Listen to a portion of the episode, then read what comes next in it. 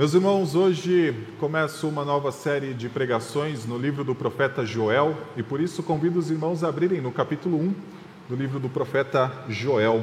Os irmãos que estiveram na semana passada já receberam este guia de pregações. Se você ainda não recebeu, por favor, procure um de nossos diáconos, ele terá o prazer de lhe entregar um. Esse guia de pregações, na página 195, você encontrará um antes e depois ao que nós veremos a essa mensagem. O que é o antes? É a forma da igreja se preparar para ouvir a mensagem no domingo. Então nós recomendamos que todos os irmãos se preparem para ouvir a mensagem, com algum, respondendo algumas perguntas que tem então nessa página. A desse sermão está na página 195. E depois também, então, aplicando aquilo que nós vimos, além das aplicações, é claro, que nós enxergamos no próprio sermão. Hoje, então, livro do profeta Joel, capítulo 1, essa série que eu tenho chamado de Como se preparar para o juízo. E hoje a mensagem é Lamente e clame antes do dia do Senhor. Quando o reverendo Daniel foi eleito e começamos a pensar a respeito das séries de pregações que teríamos no ano de 2022, três razões me levaram a escolher esta série de Joel. A primeira é porque o Senhor determinou um dia onde ele julgará todos aqueles que foram criados, quer essas pessoas ah, sejam crentes em Cristo Jesus, quer não, mas ele escolheu não revelar quando seria esse dia. E uma das razões que nós temos para afirmar, pregar a respeito desse dia, é para que as pessoas abandonem as suas paixões carnais, abandonem toda a confiança em si mesmas e se voltem para Cristo Jesus. Segundo lugar, uma das razões do porquê escolhi pregar no livro do profeta Joel é porque o primeiro sermão missionário da igreja no Novo Testamento, onde nós temos um grande número de gentios sendo convertidos, é explicado à luz do profeta Joel. Os irmãos encontram isso em Atos capítulo 2, quando Pedro, justificando o que estava acontecendo no meio dele, diz que os irmãos que ali estavam não estavam bêbados, mas o que acontecia foi o que foi dito por intermédio do profeta Joel. E a terceira razão é especial para mim.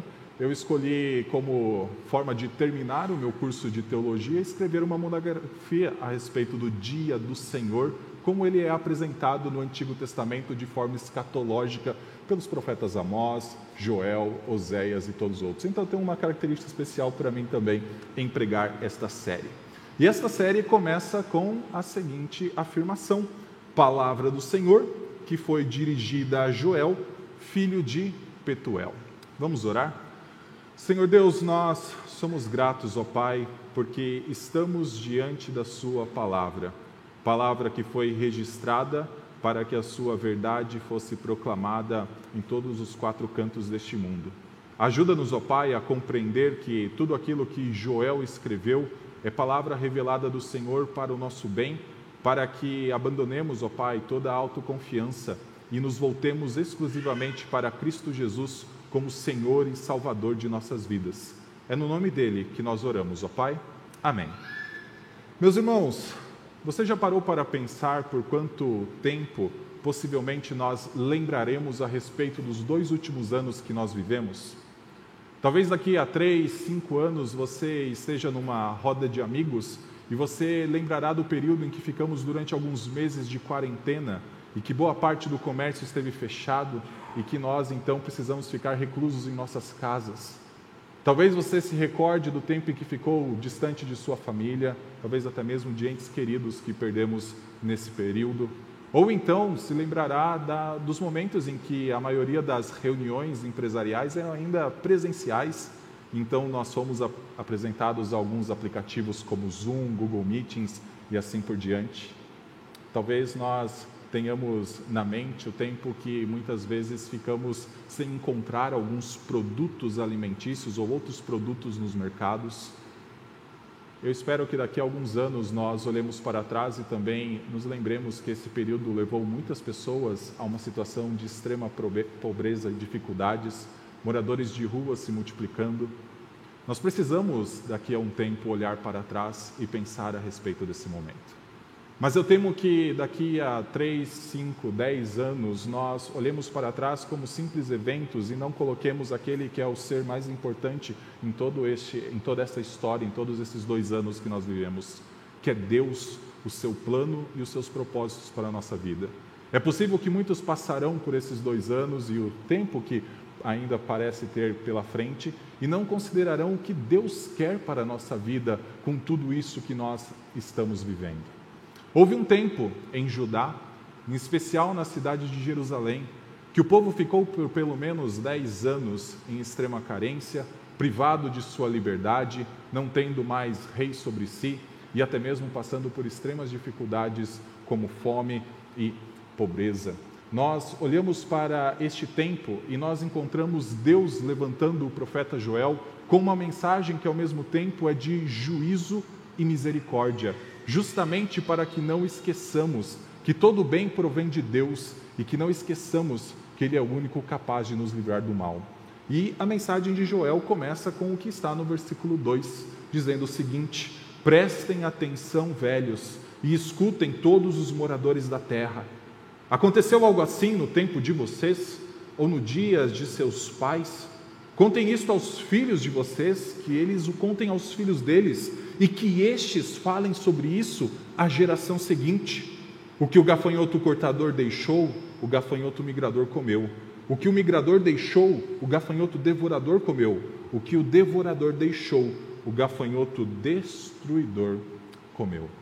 Nós encontramos nesses primeiros três versículos um chamado de Deus por intermédio do seu profeta para nós discernirmos o tempo e discernirmos o significado dele. Olhe como começa o versículo 2 com um chamado ao povo prestar atenção, e especificamente aqui a palavra velhos e também todos os moradores da terra, essa palavra velhos pode ser anciãos, talvez os líderes da época, a considerarem o que estava acontecendo se você olhar para o versículo 14, o final dele, vai encontrar esse mesmo grupo de pessoas sendo chamado a se reunir e clamar ao Senhor. Nós muitas vezes podemos olhar para as coisas que estão ao nosso redor e não prestar a devida atenção a elas.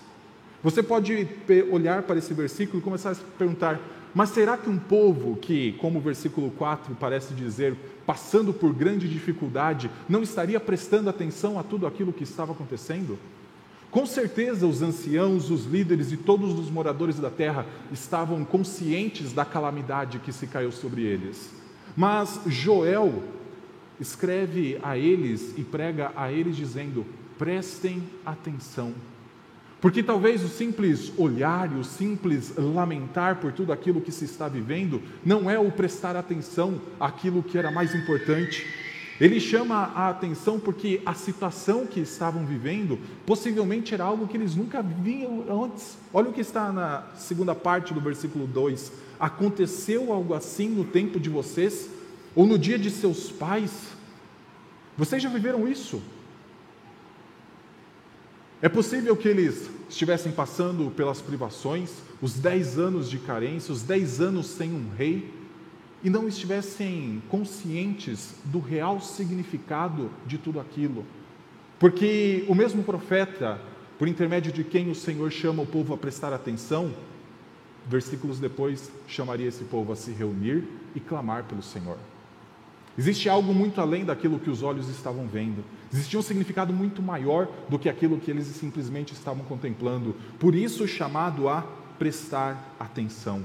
E essa frase, aconteceu algo assim no tempo de vocês ou no dia de seus pais, mostra a grandiosidade daquilo que estava acontecendo. Porque somente em um outro momento no Antigo Testamento ela é utilizada, que é em Deuteronômio, capítulo 4, dos versículos 32 a 34. Olha o que diz em Deuteronômio, capítulo 4, que será projetado para nós a partir do versículo 32. Agora, pois, perguntem aos tempos passados que transcorreram antes de vocês, desde o dia em que Deus criou o ser humano sobre a terra, desde uma extremidade do céu até a outra, se já aconteceu algo tão grandioso como isto, ou se em algum momento se ouviu falar de coisa semelhante. Perguntem se algum povo ouviu a voz de algum Deus falando do meio do fogo, como vocês ouviram e ficaram vivos. Ou se já houve um Deus que tentou ir tomar para si um povo do meio de outro povo, com lutas, com mãos poderosas, com milagres e com feitos espantosos, segundo tudo o que o Senhor seu Deus fez por vocês no Egito, como vocês viram com seus próprios olhos. Meus irmãos, apenas em um outro momento, esse chamado a cogitar se algo tão grandioso aconteceu no passado foi mencionado dentro das Escrituras. E foi no momento em que o Senhor tirou o seu povo com mão poderosa do Egito. O Senhor chama, por meio de Moisés, o povo a pensar: já aconteceu algo assim antes? Já existiu uma eleição como essa antes, que o próprio Deus foi tirar o seu povo de debaixo da escravidão? Só que agora o profeta Joel está usando as mesmas expressões para dizer o seguinte: o que é grandioso não é semelhante àquilo que aconteceu no Egito, porque lá os egípcios foram julgados, Israel foi salvo. Agora isso é grandioso, porque tudo o que está acontecendo é o próprio povo de Judá que está sendo julgado. Por isso o chamado a prestar atenção. O que está acontecendo aqui é o Senhor trazendo disciplina sobre o seu povo, e o seu povo precisaria lembrar disso, precisaria ter isso em mente, de que é a mão poderosa do Senhor, não agora os salvando, mas sim os punindo. E olha o que tem no versículo 3. Tudo isso, agora em Joel, tudo isso que eles estavam vivendo deveria ser anunciado aos filhos, e depois os filhos deveriam contar aos netos deles, e os netos deveriam contar aos bisnetos. Essa situação deveria ser recordada por anos e anos. E por que precisaria ser lembrada? Porque o povo precisaria prestar atenção e depois se recordar dela. Para que geração após geração não incorresse no mesmo erro que essa geração tinha passado. Prestar atenção não é apenas olhar com os olhos e enxergar que o sofrimento está sobre nós. Prestar atenção é ir além, é tentar entender por que estamos passando aquilo que estamos passando. E talvez nós podemos olhar para os últimos dois anos de nossa vida e apenas ter contemplado isso com os nossos olhos, sem realmente pensar no significado de tudo aquilo. Por que nós ficamos tanto tempo sem poder nos reunir como igreja, participar da ceia do Senhor? Será que o Senhor não estava trazendo uma forma de nós refletirmos e de nós entendermos que precisávamos nos aproximar mais e mais dele? É por isso que tudo isso que Joel está falando tem um significado grandioso e tem uma ideia de que todos precisariam prestar atenção, mas não simplesmente prestar atenção sem reagir, mas prestar atenção, como está no versículo 14, e clamar ao Senhor. O que eles estavam passando é descrito por esse versículo 4, que fala de uma sequência de gafanhotos, isso aqui possivelmente é um símbolo, e nós já vamos falar a respeito dele, que vinham um atrás do outro, e o que um deixava, o outro tipo de gafanhoto comia, e o que sobrava, o outro vinha e comia. E o que está se passando é que aquilo que o Senhor está trazendo é inescapável. Ninguém consegue fugir do juízo do Senhor. Ninguém consegue escapar do juízo do Senhor. O profeta Amós um dia descreveu algo muito semelhante ao que estava acontecendo nos tempos de Joel da seguinte forma: é como se um homem se encontrasse com um leão e escapasse, mas ao escapar do leão se deparasse com um urso e tentasse escapar de novo. E então, escapando do urso, entrasse dentro da sua casa e pensasse: agora eu estou seguro, mas colocando a mão na parede, uma cobra o picasse. Do juízo do Senhor, ninguém pode escapar. E por isso essa mensagem tem que estar tão presente em nossa pregação. Porque muitas pessoas acreditam que suas consequências, suas ações não têm consequência alguma. Muitas pessoas acreditam que todos os seus atos, por mais odiendos que sejam, odiosos que sejam, não terão consequências. Ou a simples consequência se dá nessa vida e não em um futuro por vir. Meus irmãos, prestar atenção ao que significa passar por um período de longo sofrimento é algo que nós precisamos fazer. Do versículo 4, do versículo 5 até o versículo 13, nós temos então um outro chamado. Se o primeiro chamado é para nós discernirmos, prestar atenção, entender o significado de tudo aquilo que estamos vivendo, o segundo chamado é para nós lamentarmos diante daquilo que nós estamos vivendo. Versículo 5 começa: Acordem, beberrões, e chorem. Lamentem todos vocês que gostam de vinho, por causa do vinho novo, pois foi tirado da boca de vocês. Porque veio um povo contra a minha terra poderoso e inumerável, com dentes como de leão e presas como de leoa. Destruiu as minhas videiras e destroçou as minhas figueiras, tirou as cascas das árvores e as jogou fora, os galhos ficaram brancos. Lamentem assim como a virgem vestida de roupa feita de pano de saco lamenta a morte do seu noivo. Na casa do Senhor foram cortadas as ofertas de cereais e as libações. Os sacerdotes, ministros do Senhor, estão enlutados. Os campos foram arrasados e a terra está de luto, porque o cereal foi destruído, o vinho novo acabou, o azeite está no fim. Fiquem envergonhados lavradores, lamentem vinhateiros por causa do trigo e da cevada, porque a colheita foi destruída. As videiras secaram, as figueiras murcharam, as romanzeiras, as palmeiras e as macieiras também. Todas as árvores do campo secaram e já não há alegria entre os filhos dos homens.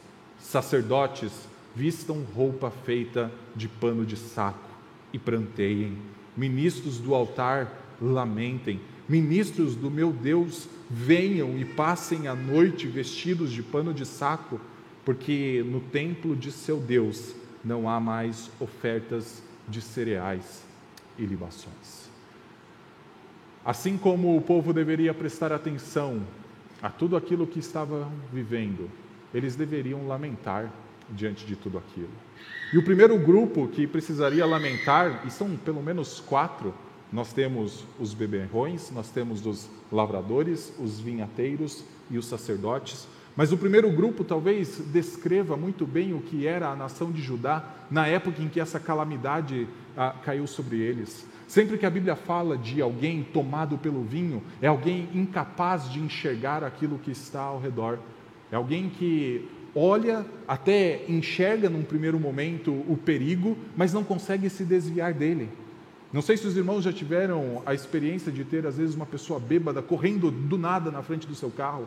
Não é porque ela queria correr na frente do carro, talvez ela queria ir reto pela calçada, mas o seu corpo, a sua mente não conseguem responder de forma adequada a ver a ameaça. Então cambaleia. E aqui, quando nós olhamos para o profeta chamando esse grupo a acordar e esse grupo a chorar, não é apenas uma visão de um grupo específico, mas talvez o retrato de toda uma nação. O retrato de toda uma nação de que de manhã até à noite o Senhor enviou profeta atrás de profeta, pregando a respeito do juízo, pregando a respeito da misericórdia, chamando esse povo a se arrepender, mas profeta atrás de profeta foi zombado. Os irmãos podem encontrar isso em 2 Crônicas, capítulo 36.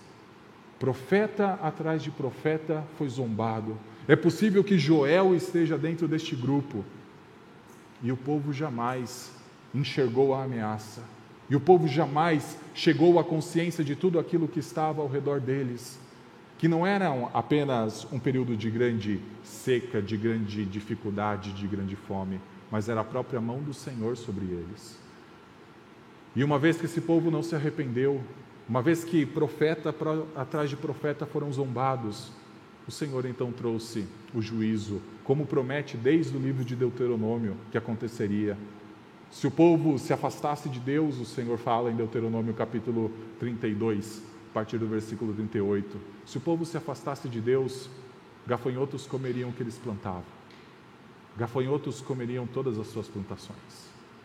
Isso não é apenas um significado de que um animal, como nós contemplamos no final do ano passado, com aquela nuvem de gafanhotos vinda na região sul, não era apenas a descrição disso, poderia estar no meio, mas era uma descrição muito mais profunda de possivelmente um povo inimigo que entraria na terra prometida pelo Senhor, que tiraria aquele povo dessa terra, que destruiria suas plantações, que destruiria suas cidades. E é isso que a gente encontra no versículo 6, porque veio um povo contra a minha terra, poderoso e inumerável, com dentes como de leão e presas como de leoa. No capítulo 2 e 3, nós encontraremos que esse povo corria por sobre os muros de Jerusalém. Qual é o significado disso tudo? Possivelmente Joel estava pregando num tempo em que o exército babilônio já tinha vindo, já tinha conquistado a terra de Judá, e isso em 597 a.C., já tinha deportado a família real, ou seja, não existia mais rei em Judá. O povo estava agora submisso a um outro povo. Tudo que eles plantavam precisaria ser transformado também, boa parte disso, em tributos pagos ao povo babilônico. Mas ainda existia uma data, a data que ficou sendo conhecida como 586 a.C., quando Jerusalém caiu para o mesmo exército que até então por dez anos os dominava.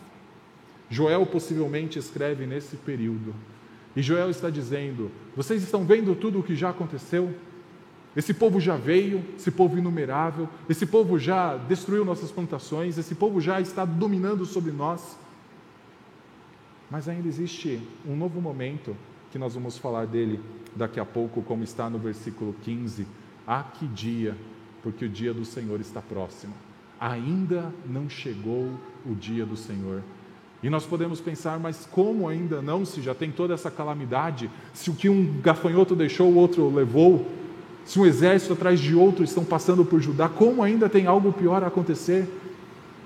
Mas Joel está pregando, e Joel registra o seu livro depois, justamente para trazer essa percepção. Existe algo muito mais difícil do que qualquer sofrimento que nós passamos aqui. Existe algo muito mais perigoso do que qualquer momento de luta que nós vivemos aqui. Do versículo 7 em diante, nós temos então todo um relato de destruição e sempre acompanhado da expressão, como está no versículo 8, lamentem, assim como a virgem vestida de roupa feita de pano de saco lamenta a morte do seu noivo. E daí tem, pelo menos duas razões do porquê o povo precisaria lamentar. Uma tem a ver com a casa do Senhor e a outra tem a ver com os campos. Basicamente, uma tem a ver com a mesa de toda a população e a outra tem a ver com a casa do Senhor. Quando nós olhamos para o final do versículo 10 que diz que o cereal foi destruído, o vinho novo acabou, o azeite está no fim, isso aqui é basicamente toda a produção básica da nação daquela época. Como nós temos um arroz e feijão hoje constantemente em nossas mesas, isso aqui era a alimentação mais básica daquele povo. E enxergar essas plantações destruídas é enxergar talvez o um momento de maior pobreza, de maior sofrimento, de maior dificuldade que eles estavam vivendo. Da mesa deles foi tomado aquilo que eles comiam diariamente. E o profeta continua dizendo: prestem atenção no que está acontecendo. E o profeta continua dizendo para os diferentes grupos, para todos os moradores daquela terra: lamentem, pranteiem, não passem por isso como se não tivesse significado algum. Além da mesa que não tinha mais, nós encontramos também que todas as ofertas na casa do Senhor também foram cortadas. Olha o versículo 9. Na casa do Senhor foram cortadas as ofertas de cereais, as libações, os sacerdotes, ministros do Senhor estão enlutados. Aquilo que atingia o povo diariamente, também atingia a adoração ao Senhor diariamente. Eu preguei aqui há cerca de três semanas sobre Êxodo, capítulo 29, que diz que pelo menos em dois momentos do dia, em dois momentos do dia, o povo deveria oferecer holocausto ao Senhor. E nesse holocausto deveria ser acompanhado de farinha, ou seja, do cereal, deveria ser acompanhado de vinho e deveria ser acompanhado também de azeite. Quando o Senhor traz essa grande dificuldade sobre o seu povo, isso não atinge apenas o povo, isso atinge também a adoração ao Senhor, todo o, a, o culto que acontecia no templo.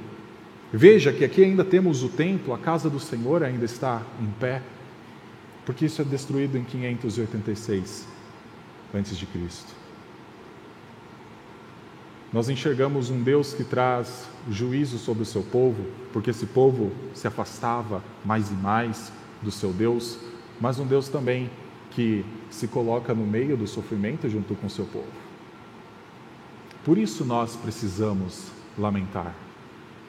Por isso nós precisamos chorar todas as vezes em que o Senhor até mesmo traz esse juízo porque a glória do Senhor também muitas vezes é atacada por aqueles que estão ao redor.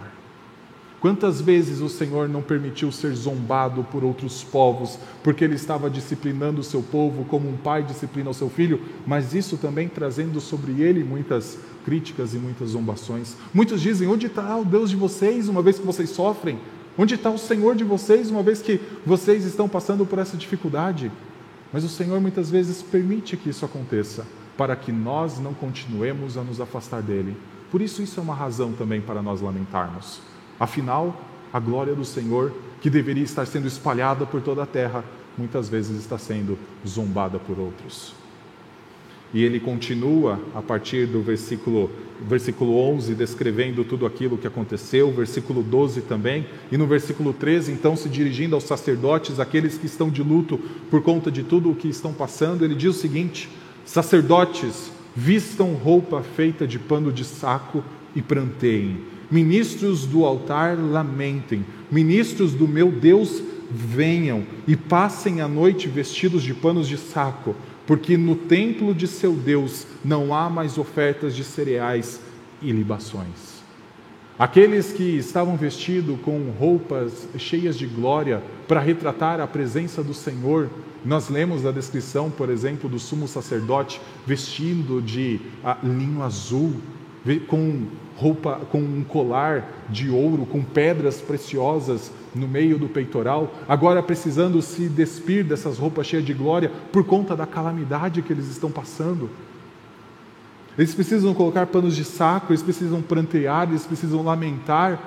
A situação não é de alegria, a situação não é de glória, a adoração do Senhor não está funcionando da maneira como deveria estar na casa de Deus. Os holocaustos não estão sendo oferecidos de manhã e ao final da tarde. Foi tudo cortado. O que esse povo tem que fazer? Primeiro, prestar atenção e enxergar a razão do porquê aconteceu, e depois lamentar.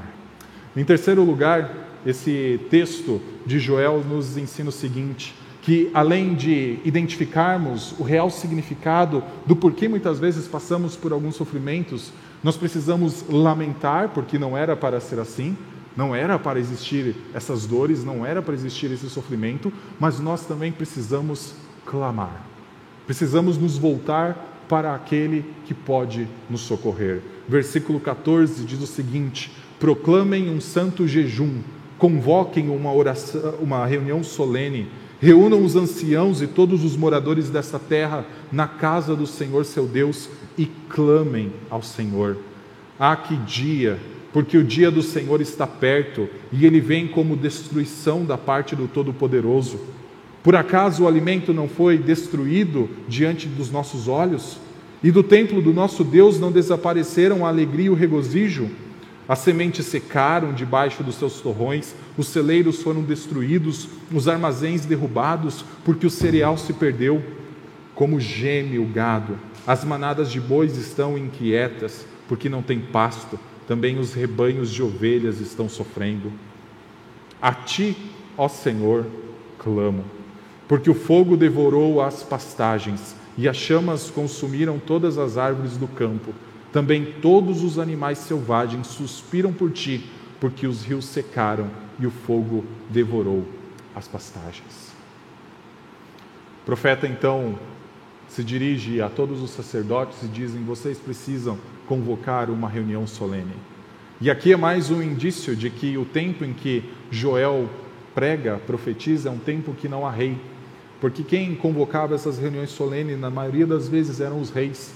Exemplo disso por exemplo, convocar um jejum. É o caso de Jezabel, quando ela vê Acabe doente, é ela que usa o sinete do rei para proclamar um santo jejum por todo Israel.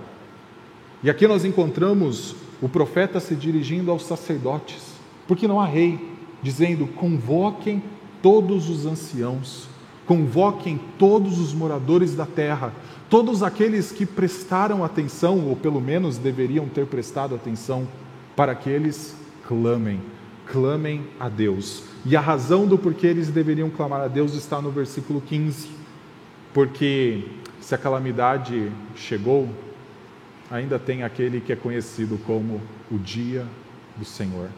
O dia em que um homem tentará fugir do leão, o dia em que o homem tentará fugir do urso, um dia que o homem achará que estará seguro dentro da sua casa, mas então uma cobra o picará. É por isso que precisa clamar. É por esta razão que todos deveriam se, se reunir, como está no versículo 15: a que dia? Porque o dia do Senhor está perto e ele vem como destruição da parte do Todo-Poderoso. Profeta atrás de profeta, você lerá a respeito desse dia do Senhor. Nós falaremos mais sobre ele nas outras mensagens, mas uma coisa que nós precisamos saber é que o Novo Testamento utiliza expressões muito parecidas para falar sobre esse dia do Senhor, chamando do seguinte, por exemplo, o dia de Cristo, ou o dia da revelação do nosso Senhor Jesus Cristo, ou o dia de Deus, ou então o dia do juízo. Essas são expressões que o Novo Testamento usa para nós termos a ciência de que o dia do Senhor, que seria experimentado por Judá dentro de pouco tempo, tem uma amplitude muito maior para todo o povo de Deus espalhado pela terra e para todas as pessoas. Para o povo de Deus, pela graça de Deus, é um dia onde nós estaremos ao lado de Cristo, cobertos pelo sangue dele. Mas para aqueles que não conhecem a Cristo e para aqueles que sempre o rejeitaram, será o dia em que o Senhor Jesus, assentado num trono, vai dizer: Eu nunca conheci vocês. Por isso, o chamado é a considerar tudo o que se estava vivendo. O chamado é a lamentar, mas o chamado não é para ficar inerte, é para clamar ao único que pode salvar. Por isso, nós encontramos que tudo o que o profeta está falando, toda a calamidade que se, eh, que se caiu sobre eles, toda essa destruição que chegou até as terras de Judá, é simplesmente para que o povo entenda que aquilo que eles estavam vivendo aponta para algo muito maior se eles continuarem se distanciando mais e mais do Senhor. Para Judá, isso aconteceu no ano 586, quando Nabucodonosor, liderando seus exércitos, adentrou a cidade de Jerusalém, destruiu os muros, queimou o santuário, matou diversos sacerdotes, exilou todo o povo. Num primeiro momento foi isso que nós chamamos de o já, mas ainda existe o ainda não.